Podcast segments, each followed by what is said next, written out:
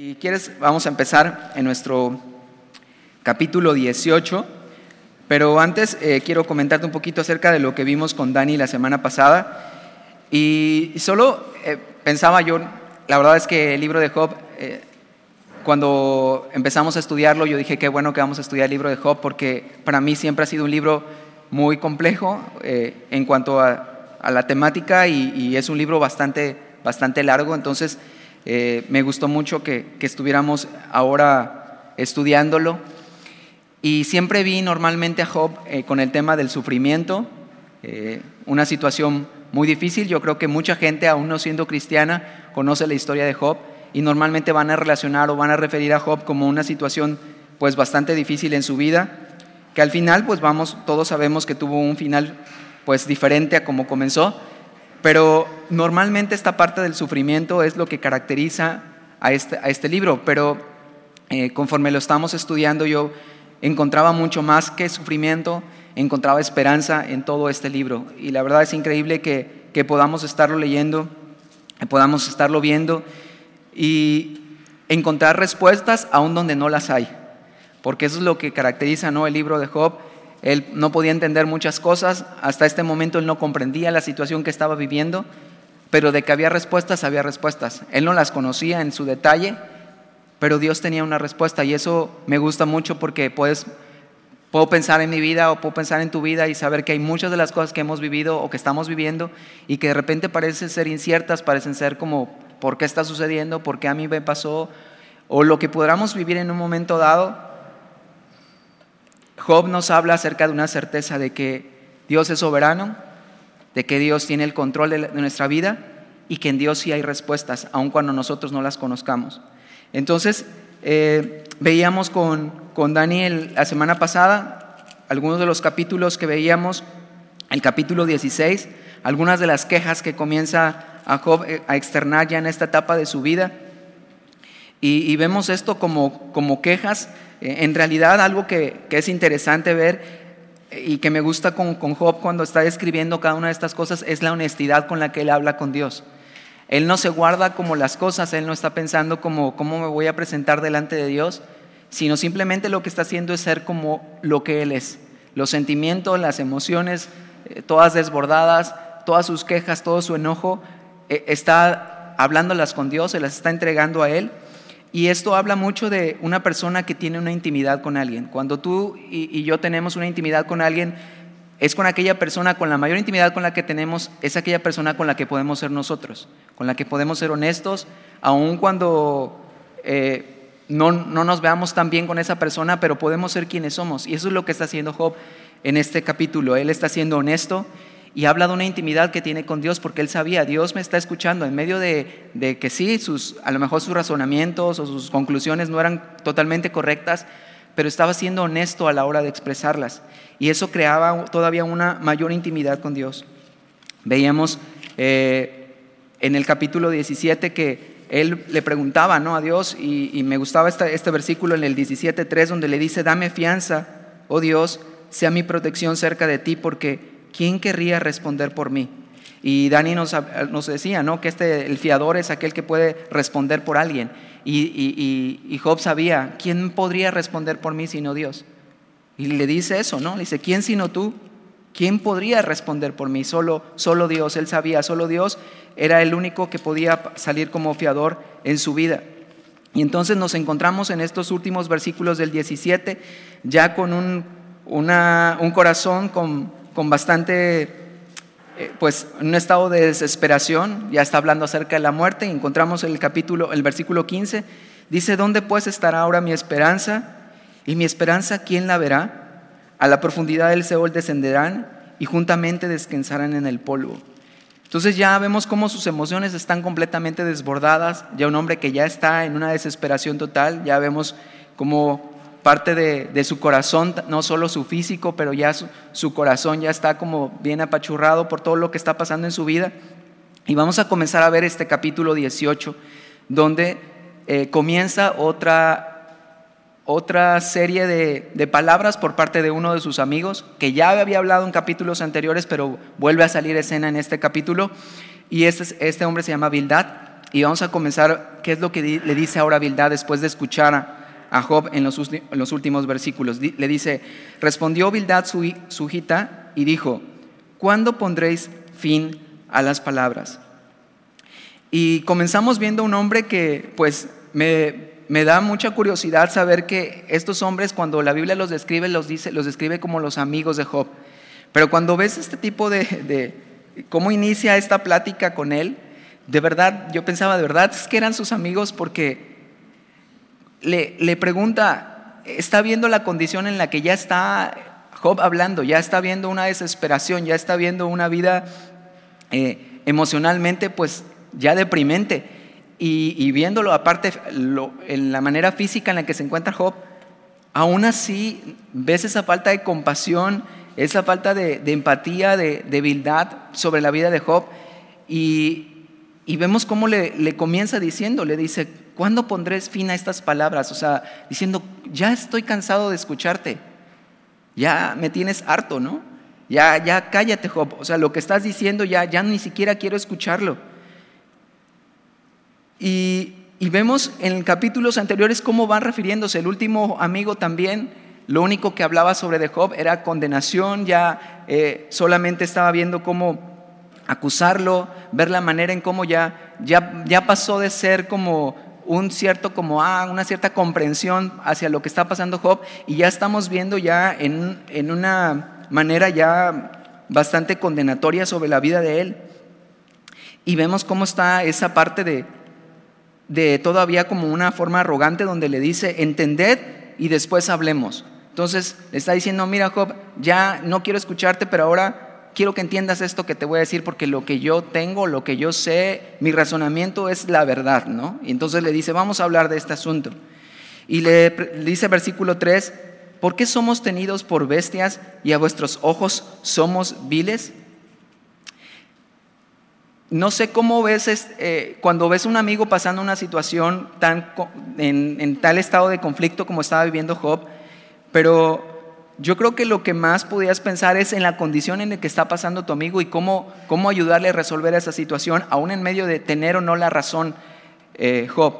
Pero vemos aquí que lo que él está viendo es realmente, ya, no, ya la condición de Job pasó de ser un lado, ya ahorita la, la condición es qué es lo que él ¿Cómo lo ve Job a él? ¿Cómo lo ven los demás a, estos amigos que están hablando palabras acerca de la situación de Job? Dice, a vuestros ojos somos viles, o sea, ya está diciendo, oye, Job, o sea, ¿no te das cuenta cómo estás viendo mi vida, cómo está mi reputación?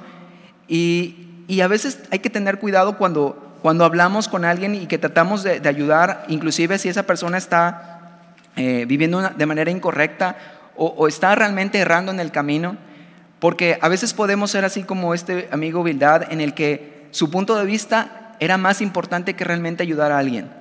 ¿Sí? Eh, cuando de repente queremos que nuestro razonamiento o nuestra manera de pensar sea más importante que lo que está viviendo la persona. De repente no sé, te has encontrado, te has encontrado corrigiendo a alguien, pero ya lo que estás tratando es como hacerle ver lo mal que está esa persona y de repente como que tu justicia aparentemente pues está brillando más tu razonamiento o tu idea o tu opinión es más importante y eso es lo que quieres hacer. Entonces ya, ya no está el punto o la... Eh, ya lo que no te interesa tanto es ver la condición en la que está viviendo tu amigo, sino lo que tú piensas. Y esa es la manera en que Bildad está, mirando esta situación. Le dice, ¿por qué a tus ojos somos tenidos, por qué somos tenidos por bestias y a vuestros ojos somos viles? Y le sigue diciendo, oh tú, versículo 4, oh tú que te despedazas en tu furor, será abandonada la tierra por tu causa y serán removidas de su lugar las peñas. Y, le está hablando acerca del enojo, le dice tu furor, o sea, el enojo que tú tienes, tú crees que por el enojo que estás mostrando, eh, la manera en que tú hablas, por eso, por, tu causa será abandonada la tierra y, serán removidas de su lugar las peñas, como diciéndole, ¿quién te crees, Job? O sea, ¿crees que lo que tú estás diciendo realmente es tan importante como para que nuestra, la vida eh, o nuestra vida se fije únicamente en lo que estás pasando?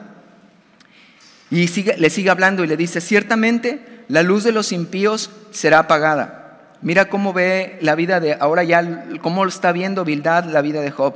¿O a quién, lo, a quién lo está comparando? Le dice, ciertamente la luz de los impíos será apagada y no resplandecerá la centella de su fuego.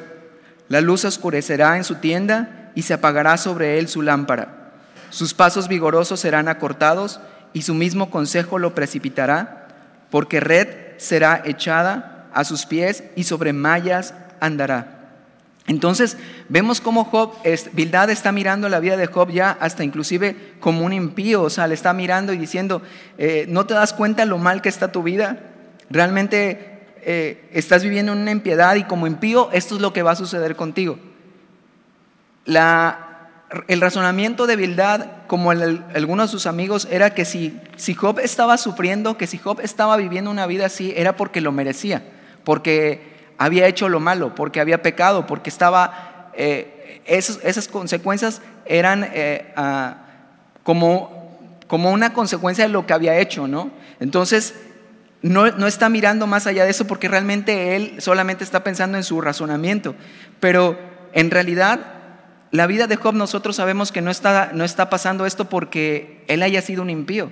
Nosotros que vemos la historia desde otro punto de vista, porque la conocemos, podemos saber que no era así. Pero Bildad, más allá de esto, está mirándolo como, como un hombre impío y que todo esto que está hablando le va a suceder. Uno de los razonamientos que vemos en el libro es que él dice, pues no necesariamente el que se porta mal siempre le va, le va a ir mal. Inclusive él dice, hay mucha gente que, que actúa mal, que hace mal y pareciera en la vida que tiene éxito y prosperidad y, y una vida buena. Entonces no es, no es 100% que porque una persona está haciendo mal le va a ir mal en la vida. Sabemos que obviamente ante los ojos de Dios son otros pensamientos y tiene otra forma de mirar Dios las cosas, pero Bildad lo está mirando de esta forma. Y vamos a ver qué es lo que le sigue diciendo, versículo 9. Lazo prenderá su calcañar y se afirmará la trampa contra él. Su cuerda está escondida en la tierra y una trampa le aguarda en la senda. De todas partes lo asombrarán temores y le harán huir desconcertado. Serán desgastadas de hambre sus fuerzas y a su lado estará preparado quebrantamiento. La enfermedad roerá su piel y a sus miembros devorará el primogénito de la muerte. Entonces, vemos cómo todavía le sigue como poniendo todas estas cargas sobre, sobre de Job y mirándole únicamente de esa manera como alguien que necesita vivir las consecuencias, alguien que necesita ver todo lo que le va a suceder. Le dice, a su lado estará preparado quebrantamiento, asombrarán temores, le, harán huir desconcertados, serán gastadas de hambre sus fuerzas. Y entonces eh, constantemente vemos esta parte, ¿no? Como mirando únicamente la manera en cómo eh, condenando a Job por supuestamente por lo que él veía mal de él, y la Biblia es bien clara cuando vemos a una persona que está pecando, porque inclusive Juan 3:17 dice que Jesús no vino, vino al mundo a salvar, Él no vino a condenar al mundo. Si el mismo Jesús hablando esto, ¿por qué vemos a unos amigos que viendo la condición de debilidad, ¿por qué, perdón, de Job, ¿por qué no lo llevaban a una relación con Dios, a, mejorar? Si, si, su punto de vista era, era correcto sobre lo que veían en Job, ¿por qué no mejor encauzar el camino de Job hacia, hacia Dios, mirarle con compasión, verle de otra manera y poder encauzarlo hacia nuevamente una relación con Dios, en vez de condenarlo, en vez de solamente enjuiciarlo. Y eso es lo que vemos. Dice el versículo 14, siguiendo con lo que, lo que piensa Bildad, dice, su confianza será arrancada de su tienda y el rey de los espantos será conducido. En su tienda morará como si no fuese suya, Piedra de azufre será esparcida sobre su morada. Abajo se secarán sus raíces y arriba serán cortadas sus ramas.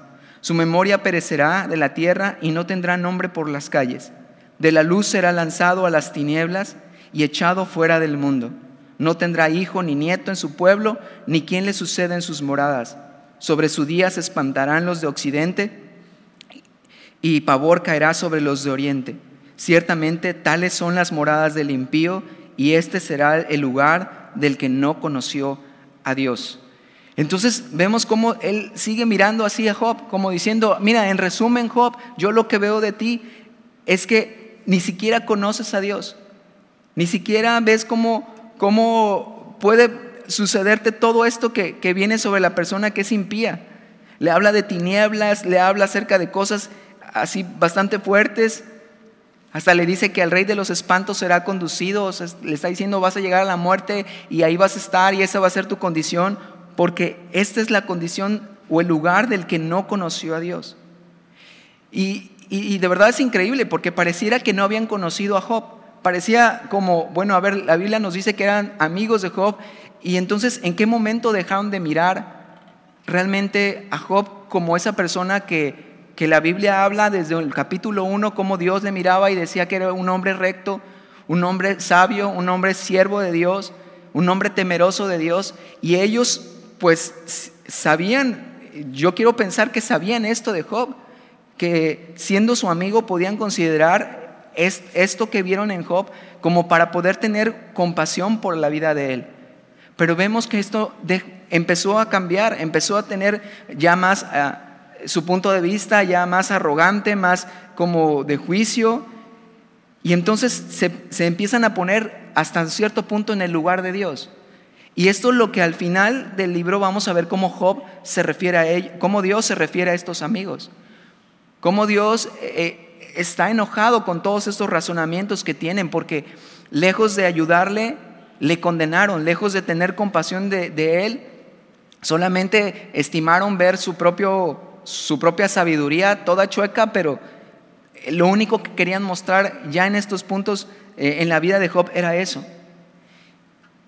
Y, vamos a ver qué es lo que, lo que contesta Job, porque vemos que, que Job, en medio de esto, él está escuchando todas estas cosas que sus amigos están refiriendo acerca de él. Y vamos a, ver el capítulo 19, comenzando en el versículo 1, y dice, respondió entonces Job y le dijo, o y dijo, ¿Hasta cuándo angustiarás mi alma y me moleréis con palabras?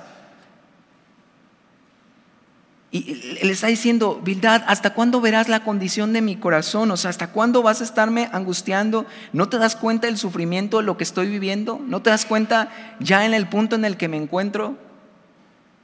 Y me siguen aplastando tus palabras, tus palabras en vez de edificarme, tus palabras en vez de alentarme, tus palabras en vez de, decirme, vamos, vamos a salir de esto, vamos a confiar en Dios, vamos a buscar a Dios.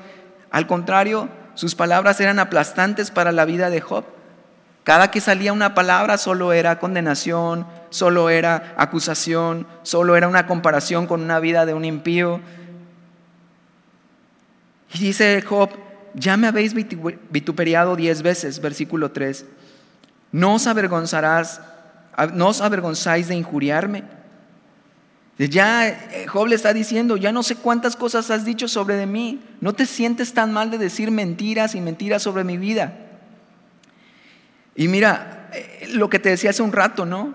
Cuando nos sintamos tentados a reprender a alguien porque está haciendo algo malo a nuestros ojos, tenemos que examinar mucho nuestro corazón para mirar realmente si nuestra reprensión es porque le amamos y lo que queremos es que su vida cambie para bien, si estamos corrigiendo a alguien porque le estimamos y estamos viendo que su condición no está siendo la correcta, pero entonces lo que quiero es edificar tu vida, lo que quiero es, eh, mis palabras quizás podrán sonar fuertes, pero mi único objetivo es ayudarte a salir de esta situación, o, solamente mi reprensión es para calmar mi enojo, para calmar mi... Eh, pues mi manera de, pensar y de sentir, y lo único que entonces provoco yo es hacerte sentir culpable. Y eso es lo que tenemos que ir aprendiendo de cómo, cómo sí y cómo no, porque algo que, vemos es que ellos tenían, eh, pues aparentemente una, una razón para reprender a Job, porque lo que según ellos veían mal de Job pero vemos cómo lo hacen mal, vemos cómo ya su corazón ya no está como pensando, ah, bueno, voy a ayudar a Job, está mal, pero le voy a decir las cosas porque lo, amamos, porque lo estimamos y porque queremos que su vida mejore. Dice versículo 4, y Job se los dice, versículo 4, aun siendo verdad que yo haya errado, sobre mí recaería mi error. Entonces Job les dice, aun si lo que ustedes me están diciendo, todo lo que están argumentando sobre mi vida fuera verdad, aún así, pues saben, sobre mí están las consecuencias. Entonces, por lo menos ten misericordia, porque yo estoy viviendo las consecuencias de lo que según ustedes están viendo en mi vida. Pero entonces, ¿por qué necesito más palabrería sobre de mí si lo que yo, lo, que yo necesito es misericordia? Y, vamos a ver en versículos más adelante donde les ruega, les, les dice, por favor, ten compasión de mí, tengan compasión de mi vida. Versículo 5 dice, Job hablando dice, pero si vosotros os, os engrandecéis contra mí y contra mí alegáis mi oprobio, sabed ahora que Dios me ha derribado. Entonces Job está viendo eso, ya lo único que ustedes están haciendo es que están engrandecidos eh, conmigo. Están ustedes tratando de verse justos, santos, perfectos, como todos ustedes hacen bien y yo soy el que está haciendo mal. Y a veces de repente nos encontramos así. Yo de repente me encuentro con cuando corrijo eh, y pensando en mis hijos, cuando leía esto, yo decía, cuando a veces los corrijo de esa manera, como solo viéndole el defecto, solo viendo el error, solo viendo en lo que hicieron mal, pero de repente dejar de pensar en lo, eh, en lo que ellos están haciendo, porque entonces yo estoy viendo como yo sí estoy haciendo las cosas bien, tú no. Y, eso tampoco es una buena, o, una buena manera de corregir, porque ¿Lo estoy haciendo por orgullo o lo estoy haciendo por realmente que quiero corregirles porque les amo? Y Job se los está diciendo, vosotros se han engrandecido contra mí. Ustedes están ya, les ha ganado el orgullo y ya están hablando cosas para solamente mostrar la condición en la que ustedes están. Como ustedes no están viviendo esto, pues entonces es muy fácil hablar y decir las cosas, ¿no? Y mira, Primera de Corintios 10, 12, no lo, no lo busques, pero yo pensaba en este versículo mientras leía esto. Dice, Primera de Corintios 10, 12 dice que el que piensa que que está firme, mire que no caiga. Y estos hombres hablaban pensando como que su justicia y lo que ellos estaban haciendo pues estaba correcto y que ellos jamás iban a vivir la condición en la que estaba Job. Pero saben, ellos estaban todavía más chuecos en sus razonamientos y en cualquier momento podrían también vivir una situación así. Versículo 6 dice, sabed ahora que Dios me ha derribado y que me ha envuelto en su red, dice Job. He aquí yo clamaré agravio y no seré oído, daré voces y no habrá juicio. Cerco de vallado mi camino, cercó de vallado mi camino y no pasaré, y sobre mis veredas puso tinieblas. Me ha despojado de mi gloria y quitado la corona de mi cabeza, me arruinó por todos lados y perezco, y ha hecho pasar mi esperanza como árbol arrancado, hizo arder contra mí su furor y me contó para sí entre sus enemigos. Vinieron sus ejércitos a una y se entrincheraron en mí y acamparon alrededor de mi tienda. Y sigue hablando esto acerca de lo que él piensa de Dios. Y dice, hizo alejar de mí a mis hermanos y mis conocidos como extraños, se apartaron de mí y mis parientes se detuvieron y mis conocidos se olvidaron de mí. Entonces, eh, Job está diciendo, sabes, esto es lo que, eh, lo que pienso que Dios eh, piensa de mí, que inclusive dice, es casi me ve como su enemigo. Dice el versículo 11, y me contó para sí entre sus enemigos. Y lo que vemos en los pensamientos de Dios sobre Job, sabemos que esto no era verdad. Inclusive Dios tenía en muy alta estima la vida de Job. Los pensamientos de Dios no eran los pensamientos de los pensamientos de Dios no eran los pensamientos que Job tenía. Y eso es lo que dice la Biblia. Muchas veces nosotros pensamos que nuestros pensamientos son sus pensamientos, pero no, dice la Biblia que sus pensamientos no son los nuestros. Y vemos esa parte, cómo él miraba esta situación por lo que él estaba viviendo, pensando ya es que Dios hasta me considera su enemigo. Y sabemos que esto no es una realidad. Dice versículo 13, hizo alejar de mí a mis hermanos y mis conocidos como extraños se apartaron de mí. Mis parientes se detuvieron y mis conocidos se olvidaron de mí. Los moradores de mi casa y mis criadas me tuvieron por extraño. Forastero fui yo a sus ojos. Llamé a mi siervo y no respondió. De mi propia boca le suplicaba. Mi aliento vino a ser extraño a mi mujer, aunque por los hijos de mis entrañas le rogaba. Aún los muchachos me menospreciaron al levantarme, hablaban contra mí. Todos mis íntimos amigos me aborrecieron y los que yo amaba se volvieron contra mí. Mi piel y mi carne se pegaron a mis huesos y he escapado con solo la piel de mis dientes.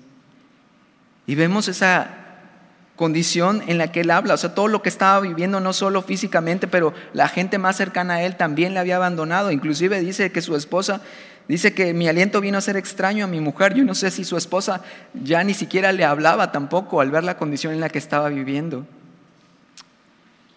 Era una situación crítica la que estaba pasando Job, pero mira, versículo 21, oh vosotros mis amigos, tened compasión de mí tened compasión de mí porque la mano de Dios me ha tocado. Está pidiendo ayuda sincera. Está diciendo, ¿sabes qué? Pues dime lo que quieras de mí, pero por lo menos ten compasión. Y, eso es lo que faltaba en los amigos de, de Job. Ellos únicamente veían la situación y juzgaban, juzgaban, juzgaban y dejaron de mirar que Job era una persona que Job necesitaba también la compasión de parte de ellos. Y Job se los dice en ese versículo. Sinceramente está pidiendo ayuda. Y dice versículo 22, ¿por qué me perseguís como Dios y ni aun de mi carne os saciáis? ¿Quién diese ahora que mis palabras fuesen escritas? ¿Quién diese que se escribiese en un libro, que con cincel de hierro y con plomo fueran esculpidas en piedra para siempre? Y te das cuenta lo que está diciendo él. Todo esto que estoy viviendo, me gustaría que fuera escrito, que fuera, se escribiese un libro, que con cincel de hierro y con plomo se escribieran. ¿Y qué sucedió? Que está escrito un libro acerca de él. Que Dios iba a usar su vida para escribir un libro. Dios tenía un plan, más allá de todo lo que iba a restaurar con, con Job. Dios tenía en sus pensamientos traer a la memoria del autor de Job todo esto que estaba pasando para que tú y yo pudiéramos conocer una situación en la que muchas veces nos pudimos haber encontrado o nos encontramos, en la que desesperadamente estamos pidiendo ayuda, en la que desesperadamente por la condición, la situación que hemos vivido y que no entendemos. ¿Sabes? Porque muchas veces, no sé en ti, pero algunas cosas en mi vida, la verdad, no, no, no tenían respuesta.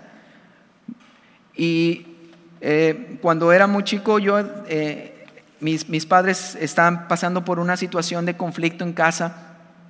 Y, yo desesperadamente, siendo un niño de 8 o 9 años, yo le decía a Dios, por favor, haz que esta situación se arregle, que esto no termine eh, pues en una separación. Y, yo recuerdo que yo le pedí a Dios y esas eran mis oraciones. Pero la situación no cambió. La situación al contrario empeoró con los años.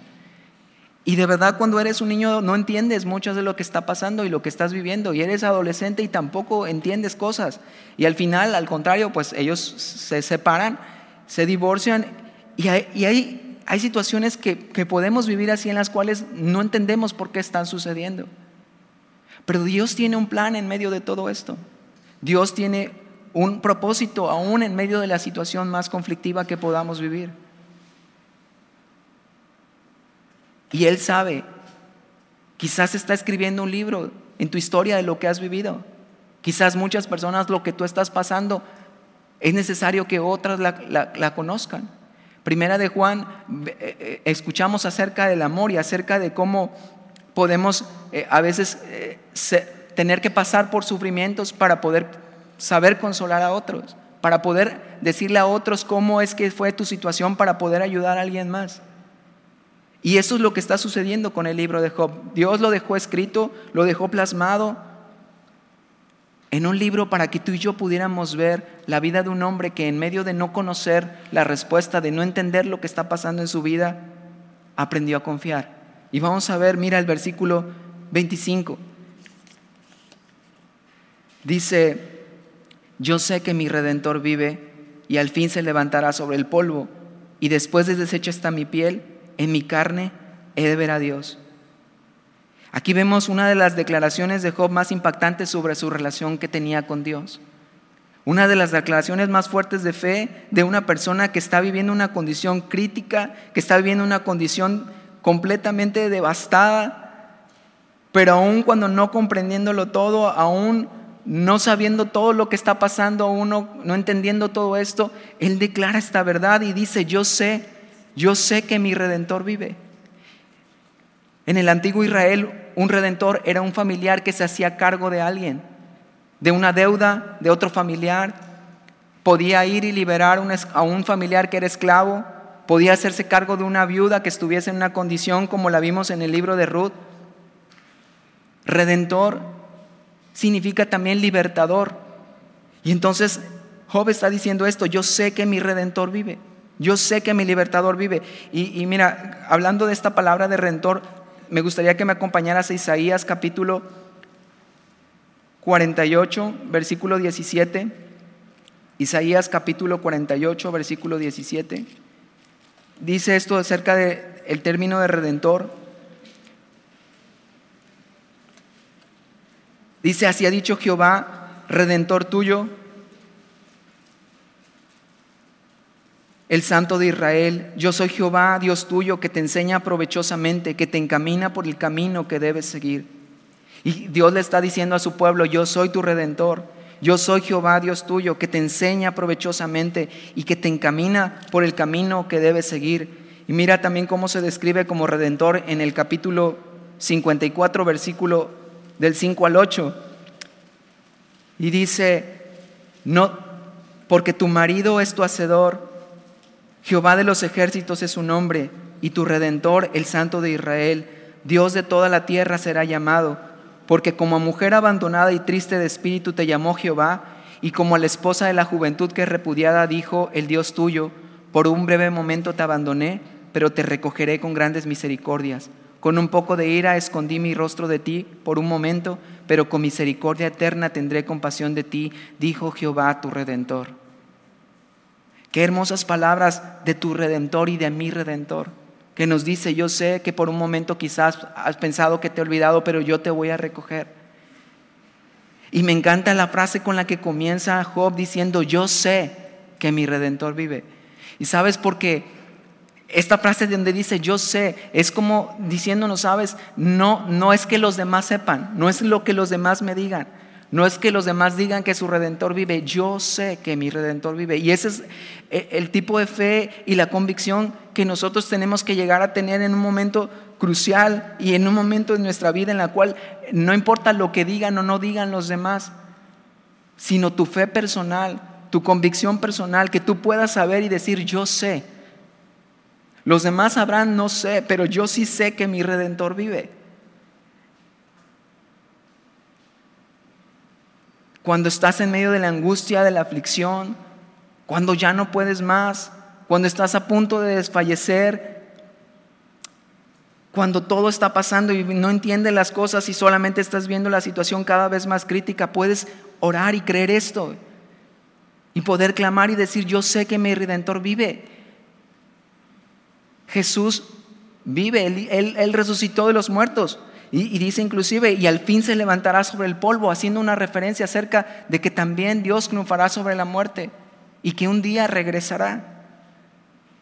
Job está diciendo, ¿sabes qué? Sí, estoy viviendo esto, pero yo sé que tengo a alguien que me puede liberar. Yo sé que tengo alguien que puede tener compasión sobre mi vida. Versículo 26 dice, y después de deshecha esta mi piel, en mi carne he de ver a Dios al cual veré por mí mismo, y mis ojos lo verán y no otro, aunque mi corazón desfallece dentro de mí.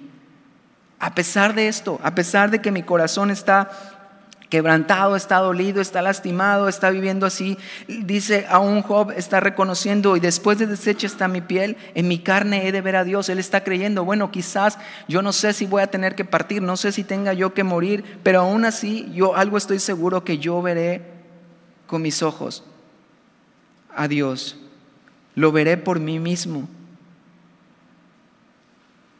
Él en ese tiempo no entendía nada acerca todavía de la resurrección, pero Job sabía que aunque tuviera que pasar esta situación de que él tuviera que morir, él sabía que él iba a poder ver a Dios después de todo esto. Cuando leía esto pensaba también en cómo la fe de los amigos de Daniel que fueron llevados al horno de fuego y ellos decían, ¿sabes? No importa si yo, nosotros somos quemados, no importa si no salimos de esta situación, pero algo que tenemos entendido es que no vamos a adorar a la imagen, no nos vamos a rendir, rendir porque sabemos que nuestro redentor vive, sabemos que mi Dios vive. Y es ese tipo de convicción y ese tipo de fe que Dios nos, nos, quiere llevar a experimentar, en el cual podemos saber que aún en medio de la, la situación más difícil podamos externar estas palabras, podamos decirle a Dios,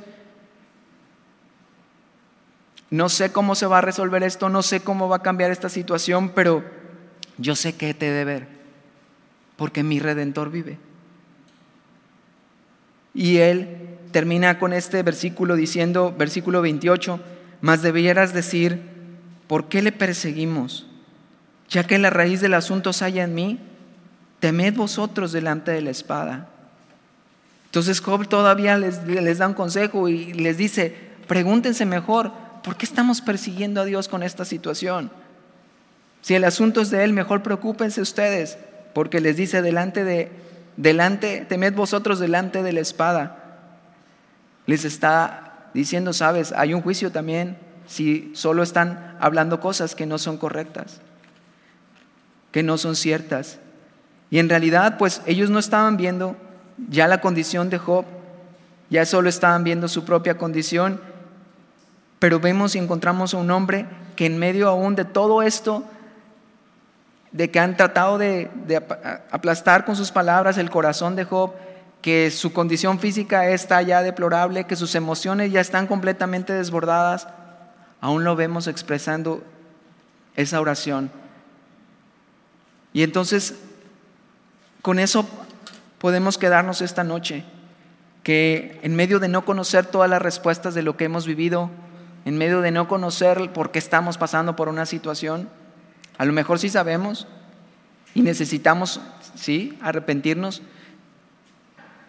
pero quizás a lo mejor no es precisamente algo que estemos viviendo por algo que hayamos hecho, pero, pero hay algo cierto, nuestro Redentor vive y nuestro Redentor quiere venir y, y tiene compasión sobre nosotros y quiere escucharnos a que seamos honestos, con Él, podamos expresarle en oración y podamos confiar en Él aun cuando no comprendamos todas las cosas.